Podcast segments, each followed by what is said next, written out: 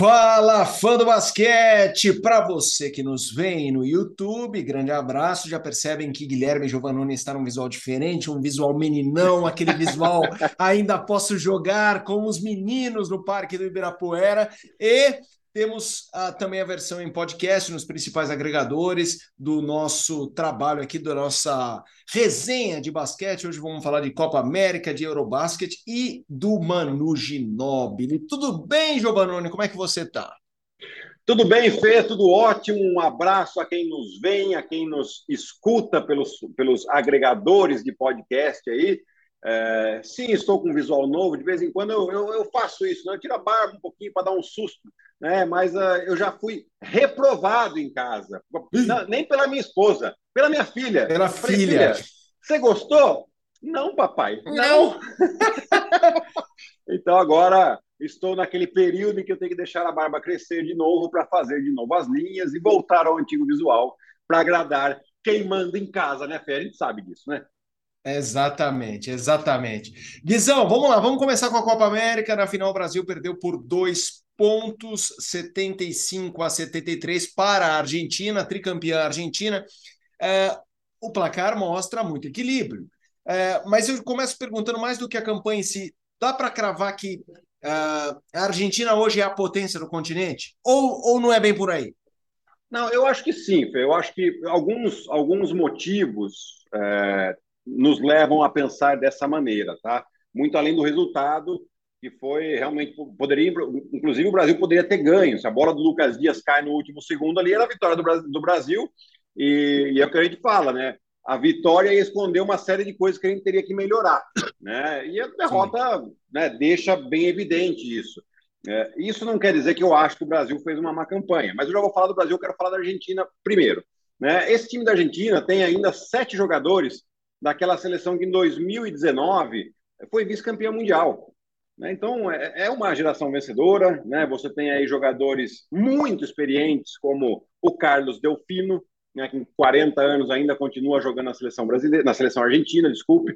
Né? Você tem o Campasso, que é, ainda não acertou com nenhum time, mas é possível que ele continue na NBA. Existem rumores de que o Dallas estaria interessado nele. Você tem o Laprovitola, que é um jogador importante do Barcelona hoje. Você tem o Gabriel Deck, que estava na NBA e voltou para o Real Madrid com protagonismo. Né? O Bolmaro continua na NBA. Então, é um time muito forte, assim, é um time que vem fazendo um bom pré um pré-mundial, né? Eles tiveram um problema, é verdade. Logo antes da, da Copa América, eles trocaram o treinador, o Néstor Che Garcia. Sim que era o técnico, é, ele teve algum problema pessoal que não foi é, divulgado, né, e acabou se afastando da seleção, e quem assumiu foi o Pablo Prigioni, que é assistente técnico do Minnesota Timberwolves, e é claro que ele né, provavelmente seguiu o trabalho do, do, do Che Garcia, porque ele não ia ter tempo hábil para treinar e, e, mudar alguma coisa muito drástica na equipe, e realmente deu esse resultado. Né? Então, acredito sim que esse time da Argentina hoje é o time mais forte das Américas nesse torneio, mas assim, é lógico, você tem o Canadá, que o time do Canadá que, que joga realmente o pré-mundial, quando eles vêm com as estrelas, é um time que talvez seja o mais forte. E, obviamente, os Estados Unidos, quando vai com as estrelas NBA, também é o mais forte. Tá? Mas a gente está falando aqui nesse torneio que, que é, fez com que prevalecesse essa força da, da equipe argentina, que realmente jogou muito bem. O Gabriel Deck acabou sendo o MVP da competição, merecidamente, tá? E, e, tem aqui também o, a seleção do campeonato, né? Além do, do Gabriel Deck, você tem o, o, Facundo Campasso, o armador da Argentina, o Iago esteve na seleção do campeonato também, o Benton do, do Canadá e o, e o Cole do, do, dos Estados Unidos, né? Esse foi o quinteto ideal desse torneio. Né? Então, eu, eu fiquei feliz pela seleção brasileira pelo fato de que o, o Brasil vinha né, de um momento muito ruim no, no pré-mundial. Eram três derrotas consecutivas, ou seja, tava, a, a confiança estava assim um pouco abalada. Né? E depois, obviamente, o Brasil se recuperou. Né? Teve também o problema do Vitor Benite, que vinha de uma lesão, então ele não, não começou jogando, depois ele foi melhorando ao longo da competição. Né? E a equipe, eu acho que respondeu bem a um momento de pressão, Fê. Estamos conversando sobre Copa América com Guilherme Giovannoni. Gui, lições, ensinamentos e pontos positivos. O que, que você fala? Pô, ótimo, adorei o que vi e, poxa, aqui temos de trabalhar. Bom, eu gostei, né?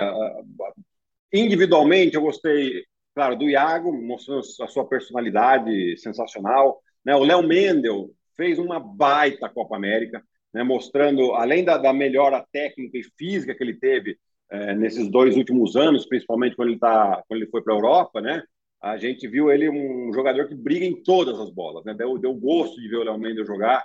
Né, você teve também aí o Didi ganhando minutos importantes, o Didi que praticamente não jogou a última temporada, né, pouco espaço, teve o problema da suspensão, então é um jogador que precisava é, é, de minutos de quadra, né? Então foi importante, ele ganhou, ele, acho que ele foi ganhando confiança jogo a jogo também, né? O Cristiano Feliz também que vinha de uma lesão, né? São coisas positivas que eu vi, né? É, eu acho que o Brasil pontos a melhorar, né? Uma questão um pouco de uh, melhorar a, a, o cuidar da bola, né? Muitos erros, muitas bolas perdidas e, e, talvez um exagero um pouco demais na, na, no jogo só de perímetro. Né? Eu acho que a gente tem bons, bons valores que a gente pode jogar um pouco mais próximo à cesta.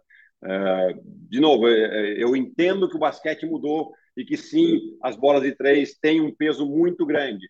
Mas se você fica só nas bolas de três, você acaba facilitando um pouco para a defesa adversária. A defesa ela acaba subindo mais, colocando mais pressão na bola, mais pressão dos jogadores do perímetro, e você contesta melhor os arremessos três pontos. Por que, que você precisa jogar um pouco próximo à cesta? Porque você tem que fazer com que essa defesa tente se fechar um pouco mais a esses jogadores quando você tem uma, uma vantagem, né? quando você, a defesa tem uma desvantagem, você precisa fazer alguma coisa para ajustar, senão você vai acabar sofrendo cestas, muitas cestas próximo, uh, próximo ao aro, e isso abala a confiança da defesa. Então você precisa fazer os ajustes. É a partir desse momento que a bola sai de dentro para fora, e aí sim você tem melhores arremessos, melhores seleções de arremessos de três pontos. Esses são os pontos que eu acho que melhorar, precisa melhorar. Defensivamente, o Brasil não começou tão bem no torneio, mas depois foi melhorando ao longo desse torneio. Né? Então, eu acho que é, são esses pontos que a gente tem que continuar melhorando.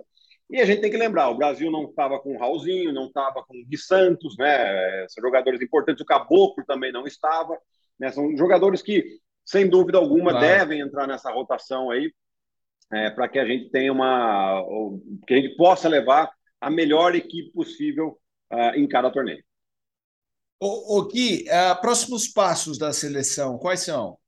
A gente tem agora mais duas janelas né, de, de, de pré-mundial, uma em novembro, onde o Brasil joga fora com Estados Unidos e México, e depois a outra em fevereiro, onde joga em casa com Porto Rico e os Estados Unidos de novo. Né?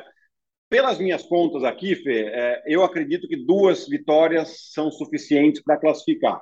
De, a depender de resultados, talvez com uma vitória baste, né? mas a gente não pode contar com isso. Então, o Brasil tem sim que buscar, nesses dois jogos fora de casa, principalmente, Estados Unidos e México, por mais difícil que seja, o Brasil perdeu para o México em casa e os Estados Unidos é sempre uma equipe muito competitiva eu acho que a gente tem condições sim, de buscar uma vitória, pelo menos uma vitória fora de casa, para depois, quando chegar em casa com dois jogos aqui em fevereiro, uh, a gente tenha né, uma possibilidade grande de classificar novamente para o Mundial. Vamos falar um pouquinho de basquete europeu, Gui. Estamos no mata-mata já do Eurobasket, né? Já rolaram as oitavas de final. Aliás, gente, é só pedrada, cara. É, a Alemanha com Montenegro passou a Alemanha, Grécia com a República Tcheca, jogaço passa a Grécia, Espanha na prorrogação leva a menor com a Lituânia, Finlândia elimina a Croácia, a Finlândia nas quartas de final pega agora a Espanha, é, Eslovênia passou pela Bélgica aí tranquilamente, a Polônia elimina a Ucrânia, jogaço entre França e Turquia, e a Itália eliminou a Sérvia do Nikola Jokic, mata-mata definido. Alemanha e Grécia, Espanha e Finlândia, Eslovênia e Polônia e a França jogando contra a Itália. Vou começar com a eliminação do Jokic, Gui. O que, que você achou? É surpreendente, né? Porque realmente o time da, da Sérvia estava invicto. Né? E, e, a Itália estava desfalcada do Galinari, que acabou rompendo o ligamento do joelho. Né? Vai, inclusive, deve inclusive ficar de fora de toda a temporada da NBA. Ele que acertou com o Boston Celtics, né, que tinha sido uma das grandes contratações do Boston Celtics e já tomaram esse golpe. Mas o Jokic terminou lá com seus 35 pontos, 13 rebotes, mas o time da Itália, mais uma vez, né, coletivamente é um time que sempre surpreende, né? E, e até é, eu, eu, acompanho alguns, alguns perfis italianos que eu gosto ainda de acompanhar, ver o que está acontecendo, né? E o técnico da, da Itália é o Gianmarco Posseco. O Gianmarco Posseco ele é, é, um, é, uma, é um personagem particular, porque mesmo quando ele jogava, ele fazia ele fez parte daquela seleção de 2004 que foi medalha de prata nas Olimpíadas, né? Um jogador, vamos dizer assim, arruaceiro, mas conhece muito do jogo ele era, né? Então tecnicamente muito bom e ele mantém esse mesmo estilo como técnico. Né? Então ele vai, ele dá confiança para os jogadores. Depois da vitória, ele falou para os jogadores: Eu não quero saber o que vocês vão fazer para comemorar, vão comemorar. Né? Isso no meio de uma competição, porque ele tem essa personalidade. Né? E ele sabe que o time dele também é responsável. E, e o outro ponto também é, curioso dele é que tem uma imagem dele na internet, logo após a vitória, que o time da Grécia ia jogar em seguida. E ele cruza com o Yannis e ele vem correndo e pula no colo do Yannis. E ele, né, sem saber nada, dá um abraço nele e fala: Eu te amo, Yannis. A felicidade dele era tanta, né? É, tudo isso para falar que no final das contas ele parece um louco, mas de louco ele não tem nada, né? Sempre que falam para mim, ah, fulano de tal é louco, eu pergunto, ele rasga a nota de 100? Né? Não rasga, então não é tão louco assim, né? É só, é realmente um personagem. E ele treinou muito bem essa equipe, tanto é que a equipe que melhor defende, que menos sofre, sofre pontos nesse europeu, é o time da Itália. Então, eles estão se garantindo muito atrás e no ataque, de maneira coletiva, conseguiram essa vitória importante. Estamos falando com o Guilherme Giovannoni sobre uh, basquete de seleções, né? Desse mata-mata. Deixa eu voltar aqui para minha tela. Uh, vamos lá: Alemanha e Grécia, Espanha e Finlândia, eh, França e Itália, Gobert jogando demais, a Eslovênia do Doncic contra a Polônia. Que que quem é, Eurobasket é um dos, um dos torneios mais difíceis de apontar um favorito, mas assim, quem está te chamando mais atenção ali? Dois, três times que vai achar que na hora que a, nesse funil vão se sobre, vão sobressair.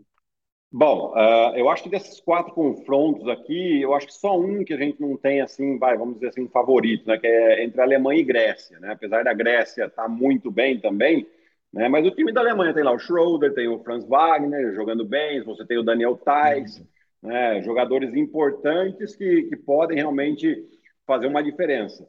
Né? Então, esse vai ser um jogo bastante interessante para a gente acompanhar. Aliás, nós estamos gravando na terça-feira, é, e nessa terça-feira já vai acontecer Espanha e Finlândia e Alemanha e Grécia. E os outros dois jogos na quarta-feira. Né? Espanha e Finlândia, é, Fê, assim, são dois times. A Espanha vem de uma reformulação total, né? Aquela geração super vencedora ali, acho que só tem o Rudy Fernandes agora, né? Você não tem mais os irmãos Gasol, o Sérgio lutava, mas acabou se machucando. Você não tem mais o Chacho Rodrigues, né? O, o armador. É, então, assim, Navarro então, faz tempo que parou, né? Então, é, é uma seleção renovada, porém continua sempre muito competitiva. Eles acabaram batendo a Lituânia do Valanciunas na prorrogação, nas oitavas, né? E a Finlândia vai contar muito com o Markkanen. Markkanen que fez 43 pontos contra a Croácia na vitória nas oitavas, né? Impressionante, realmente. O pessoal do Itadias deve estar feliz da vida com a troca, né? Vendo ele Exato. jogar nesse nível aqui. Já as outras duas, né? A gente tem aqui a Eslovênia com a Polônia. É claro que o favorito acaba sendo a Eslovênia, porque o, o, o que o Doncic vem fazendo é uma, uma coisa absurda, assim, né? Não, não tinha nenhum jogador que em Eurobasket tinha feito três jogos seguidos com mais de 30 pontos. Aí vai o Doncic lá e no último jogo meteu mais 35 para dar a vitória contra a Bélgica. E França e Itália, é normal a gente colocar aqui um pouco a França como favorito pela quantidade de jogadores que estão na NBA jogando nessa equipe francesa, né? Mas aqui a Itália acabou de ganhar da Sérvia. Né? Você, vai, você vai descartar um time que defende muito bem, que joga de maneira coletiva? Aliás, a França se salvou da, do jogo contra a Turquia porque o, o Chad Osman acabou errando dois lances livres que poderia ter colocado ah. a Turquia a quatro pontos de vantagem, ficou a dois pontos e o Gobert num, num, num rebodante empatou o jogo que levou para a prorrogação e depois a França acabou levando. Então, é, é muito equilibrado, são jogos uh, extremamente bons, divertidos da gente ver. Né? Infelizmente, não tem nenhuma TV passando, mas quem quiser pode entrar lá no streaming da FIBA né? e, e, e acompanhar esses jogos. Então, eu vejo jogos equilibrados, principalmente França, Itália e, e Alemanha e Grécia, e os outros dois, um pouquinho de favoritismo aí para Espanha e Eslovênia, mas assim, aquele favoritismo que a gente não, não, né, claro, não vai naquela confiança, né? Impressionante, né? Realmente eu sou muito fã do Eurobasket. Você falou do stream da FIBA, ele é free ou você tem que ser assinante? Não, não, você tem que ser assinante. Você tem que assinar lá, eu não sei quais são os valores aqui, mas não deve ser nenhum absurdo. Não, também, não, não, deve né? mesmo. Não deve mesmo. É, eu, eu acho que para quem é apaixonado aí, vale, vale, a pena. vale o investimento. É. Tô, é, tô então, contigo nessa. É, ainda mais agora, né? Os oito times só, já vamos, já passa para a semifinal que vai ser na sexta-feira, as semifinais, eu estou olhando aqui já, as duas semifinais da sexta-feira, e a final e o terceiro lugar sendo jogado no domingo. Estamos falando aqui com o grande Guilherme Giovannone sobre basquetebol e tem uma coisa que está relacionada à seleção e NBA, que é a introdução do Manu Ginóbili no Hall da Fama. Eu acho demais, cara. Quando a gente vê é, jogadores de fora e são muito legais os discursos. Pode ver no YouTube aqui, quem está nos vendo no YouTube, acabando aqui o nosso podcast, vê o discurso do Oscar, que é épico, vê o discurso do Sabonis. É, eu acho muito legal, uh, porque hoje em dia, naquela época, os caras dos anos 80, os grandes pioneiros, assim, nesse sentido do início dessa, quebra. Vai, opa, até derrubei o microfone aqui, fiquei, fiquei animado. É, e, e, aí a gente pega essa nova geração, essa geração já é absolutamente consagrada em contexto de NBA, é Novitsky, é, é, é o Manu Ginóbili, é, é Tony Parker, falando obviamente de europeus, de, de, de americanos, né, de latino-americanos, mas mesmo canadenses, muita gente acopla o Canadá aos Estados Unidos. Hoje em dia tem muito jogador canadense que realmente fala: ah, esse cara é canadense e tal, mas Ainda assim, há, há 20, 30 anos ele não via, muito embora o primeiro jogo tenha sido no Canadá. Então eu acho muito legal ver isso. Ginóbili, quero te ouvir antes. Eu óbvio que eu vou dar umas pitadas como fã, mas eu quero que você fale de fora da quadra e de dentro da quadra tudo que você pensa de Manu Ginóbili. Ah, eu acho que ele é, é, um gênio do esporte, né? Da, da, do basquete principalmente, né? Porque na verdade, ele, ele conquistou muita coisa. Então, só para passar um pouquinho das conquistas, né? Ele foi campeão da Euroliga. Ele foi vice-campeão mundial em 2002. Ele foi campeão olímpico em 2004. Quatro vezes campeão é, da NBA. Medalha de bronze em 2008. É, ou seja, isso, né? Junta-se a MVP de Euroliga, a seleção de campeonato mundial, enfim. Ele teve um impacto muito grande, né? E, e eu acho que, assim, a questão da quadra, além, além da qualidade técnica dele, é, ele trouxe, mostrou para o americano, né? O americano, ele, é, ali no início dos anos 2000, era assim, ah, o time é de tal jogador. O jogador que vem de ban do banco não tem, assim, tem relevância, mas não tanto, né? Então ele mostrou que um cara, não sendo o cara do time, ele pode ser uma estrela, ele pode ser um jogador de relevância e ele pode sim mudar a história de um jogo. Né? E eu acho que o, o Mano Ginóbili fazia isso muito bem no San Antonio Spurs. Né? Eu acho que ele teve muito mais jogos vindo do banco do que como titular. Eu não tenho os números aqui de quantos jogos ele foi titular na carreira dele na NBA, mas eu, a, a lembrança que eu tenho é ele sempre vindo do banco, sendo um homem de confiança do Popovich vindo do banco. E ele mudava realmente o jogo, porque ele era um jogador muito agressivo ofensivamente, mas não um jogador fominha, né? um jogador que entendia muito bem do jogo, uh, entendia principalmente onde estavam as falhas defensivas, aonde ele tinha que atacar uh, estrategicamente, taticamente o adversário para colocar o adversário em dificuldade, para colocar as ajudas da, da defesa adversária uh, em xeque. Né? E isso ele fazia com maestria. E, e, obviamente, com isso, vinha a liderança dele dentro de quadro. Né? Então, você vê que é um jogador que era um jogador que tinha muita inteligência, passava muito bem a bola. No, quando chegou na NBA, não tinha tanto arremesso três pontos, foi melhorando o seu arremesso três pontos também.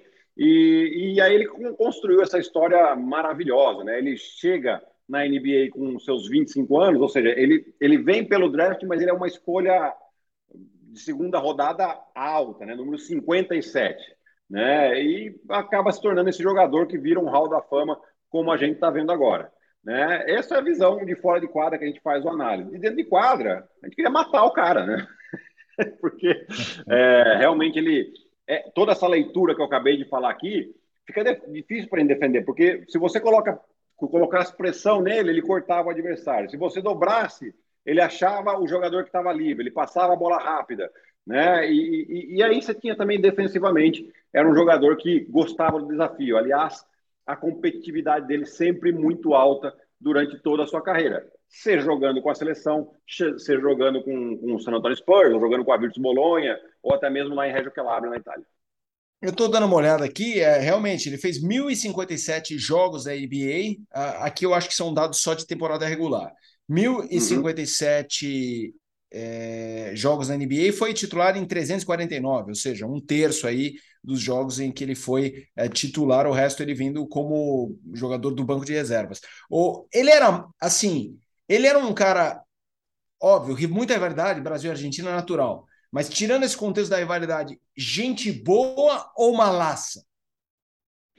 Não, mala não era, mas também não era aquele cara que estava sempre com a gente. Ele era, em relação a gente, ele era muito resguardado, sim, lógico, conversava, não, não tinha é, como é que se diz, resistência, mas também não era um cara que vinha. Eu, eu tenho outros outros jogadores que eu conheço ali, por exemplo, o Prigione era meu amigo, então falava muito com ele. O Carlos Delfino também, tranquilo. O próprio Luiz Escola também conversava bastante, assim. Né? Com o Ginobili, eu particularmente não tinha, mas eu sei que os jogadores que estiveram com ele tinham um bom relacionamento.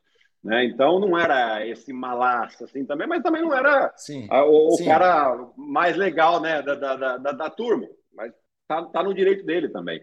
Né? Então, um, um, cara sempre muito respeitoso. A gente pode. Isso eu nunca vi uma atitude desrespeitosa do Ginoble em relação aos adversários. Pode ser que né, outros tenham visto. Eu, particularmente, não vi, eu joguei bastante contra ele, né, principalmente com a seleção. Agora, para mim, sempre muito respeitoso, até mesmo na Olimpíadas do Rio, a gente tinha uma preocupação é, no jogo contra a Argentina, porque o público estava muito inflamado, tanto brasileiro quanto argentino. A gente tinha uma preocupação né, realmente de público, né?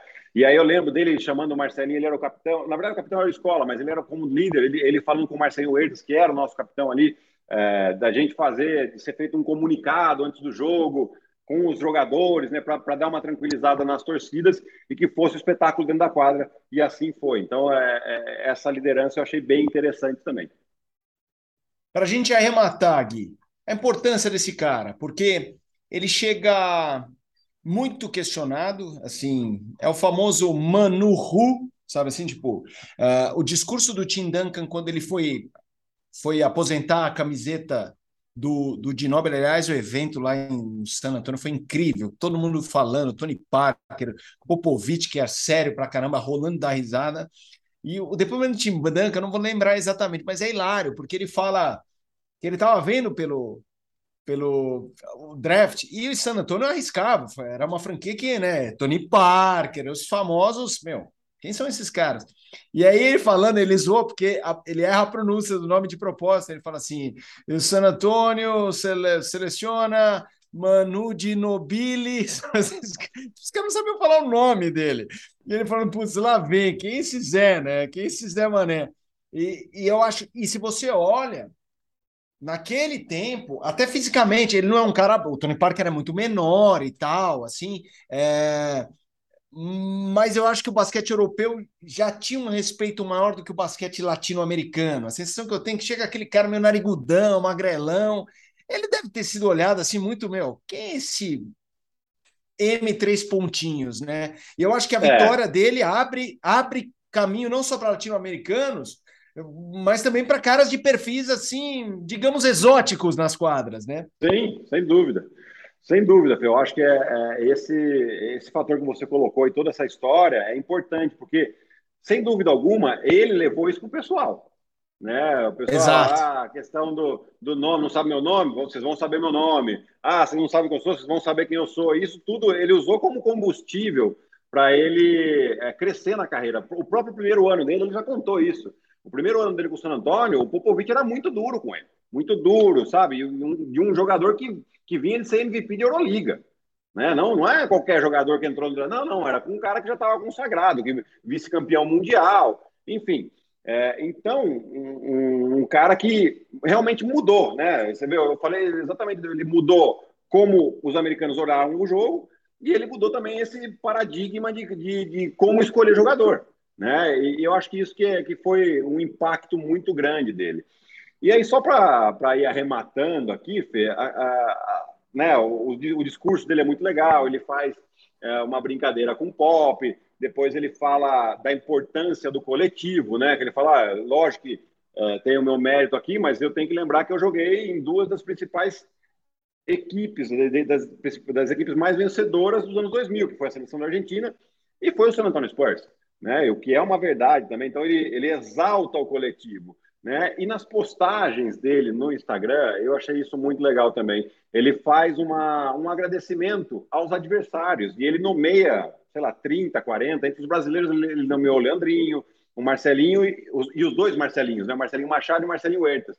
Eu achei muito legal, sabe? É, Pô, o cara que, legal, que reconhece cara. Que, que, que, os adversários fazem parte da história pior. dele também e fazem com que é, fizeram que ele fosse melhor também. Né? O, o desafio, né? a questão do, do, do, um contra um ali, de você querer ser melhor que seu adversário, isso é, é fundamental para o crescimento não de atleta, mas de, de todo mundo, em qualquer carreira, né? A gente tem esse desafio e esse agradecimento dele é muito legal, né? Ele teve ali, ali a, a, presença também dos seus companheiros lá de geração dourada, uh, o Fabrício Alberto, o Pepe Sanches estava, o Luiz Escola e até o Thiago Splitter. Né? Eu vi uma foto do Thiago Splitter postando lá que ele foi na, na no, no, discurso aí do Mano Ginóbili uh, quando ele foi nomeado para o Hall da Fama.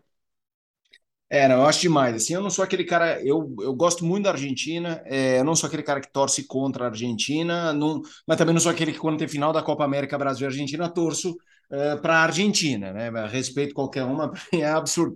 É, acho que eles têm vários problemas, mas eu acho que é, a América Latina é, meu, a gente sabe, a gente está falando até com um papel. O Brasil tem inúmeros problemas, é um país economicamente mais sólido do que outros, quando tem campeonato, as campanhas que a Argentina fez em Mundial, em Olimpíada, eu fiquei muito feliz. E, e, e assim, quando tem Porto Rico, é Venezuela, República, você sabe que eu sou fã número um do Horford. Cara, eu acho demais, é muito importante, é muito importante, porque Sim. se os caras americanos trabalham muito para estar tá lá, e todos merecem muito respeito, um cara desses que chega, mas é vezes 10, assim, é vezes 10, é remar, no, é remar na contramão e eu acho demais. Eu achei muito legal quando você mandou aqui o nosso roteiro falar do Ginóbili, porque eu sou realmente muito fã dele. E acho que essa geração, é, eu já ouvi escola falar muito disso. Essa geração da Argentina, ela bebeu muito daquele time do Brasil de Oscar, Marcel. Eles porque naquela época a Argentina não era. Vocês deram mais azar, Giovanni. Vocês pegaram sim, a Argentina, sim. mala pra caramba. Eles, naquela época do Brasil, eles eram uma referência. Então, eu acho que quando um país bebe um pouco do do talento, do DNA do outro, só faz bem, cara. Eu acho muito legal. Gui, alguma consideração final? Não, eu acho que é, que é merecido, assim. Você é, acabou citando até uh, Tony Parker, Novitsky, e já saiu aqui que o rumor que, principalmente esses dois jogadores, estariam na classe do ano que vem para entrar no Hall da Fama. O Paul Gasol também, se eu não me engano, também já estaria nessa. Eu não sei se o Paul Gasol já deu o, o prazo para ele poder entrar no Hall da Fama, né? Que você tem um período ali que tem que ter parado de jogar para poder é, ser um candidato, né? Então, ma mais jogadores internacionais entrando para esse Hall da Fama e, e, mostra realmente a globalização, né? O, o, o, esporte globalizado que virou basquete. Né? Tem números aí, eu preciso até, mas alguns anos atrás, eu, lembro de ter visto o número que o basquete era o esporte mais praticado no mundo, inclusive mais que o futebol. Eu, eu, é, então, eu, eu, falo isso. O Gui, eu falo isso assim, eu, eu, até vou pegar a palavra, porque às vezes o jogador falar parece que tá. Cara, quando a gente vê o Brasil ficando em 12 numa Olimpíada, ou em. Claro que a gente quer mais, óbvio.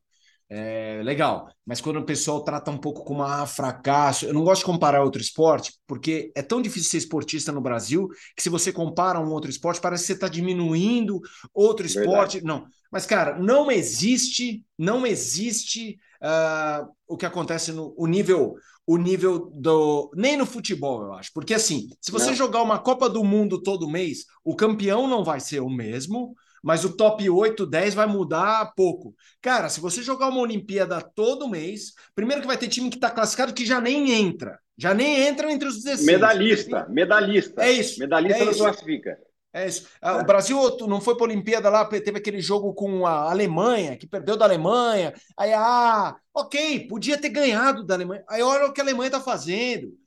Aí o Franz Wagner é draftado em sexto. É o cara no primeiro ano dele arrebenta.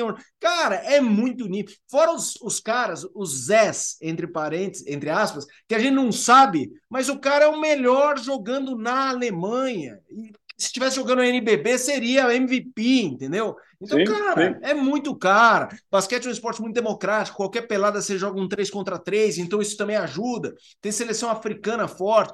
Cara, não, para mim não existe, nem no futebol, uma, é. uma, uma, as prateleiras são muito encavaladas. Assim, o cara que está na primeira prateleira pode estar tá na terceira no mês que vem, porque teve um jogo feliz, feliz, chutou 2 para 15 e no dia seguinte mete 10 de 12, entendeu? É, fo é fogo. Qual é um palavrão? É fogo, é fogo, é fogo.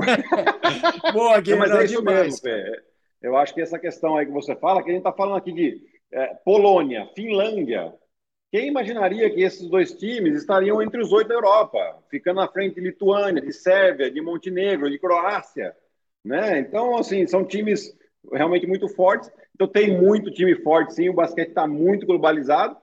Quem ganha é a gente, né? A gente que está acompanhando agora aqui de fora. Claro, é, claro. É, é, uma delícia acompanhar essas histórias, como elas são Concordo. construídas ao longo do tempo. Concordo, cara. E, a, e nesse contexto de seleção, que daí você vê Hoje em dia é esse mundo globalizado. Você vê os caras na NBA jogando basquete. Ali é tudo jogador de basquete. Mas quando você vê num campeonato de seleção, cara, você vê uma seleção na Turquia, cara. Esse país apaixonado. Os caras turco é maluco por basquete. Se tivesse. É que eles não estão no mesmo chaveamento, eu acho que eles não vão se cruzar. Mas se tivesse um Turquia e Grécia, malandro. É, é. Ah, a, Turquia, a Turquia perdeu do jeito que perdeu para a França. Era para ter ganhado. É, é exatamente. Exatamente. E é que eles estavam em chaveamento diferente, só se cruzariam, acho que na final. Você... Exato, Cara, é exato. demais. Guizão, vamos nessa, que a gente adora, a gente vai ficar seis dias aqui falando. Abração é para você, Guizão. Um abraço, Fê, até a próxima. Tchau, tchau. Fãs do basquete, um abração, valeu pela audiência aqui no YouTube, valeu pela audiência nos principais agregadores de podcast. O Na Quadra estará de volta na semana que vem, acho que com o chique e elegante Ari Aguiar, que está de volta de Seattle. Ah, ele vai voltar um Supersonic. Tchau, tchau, galera. Até mais.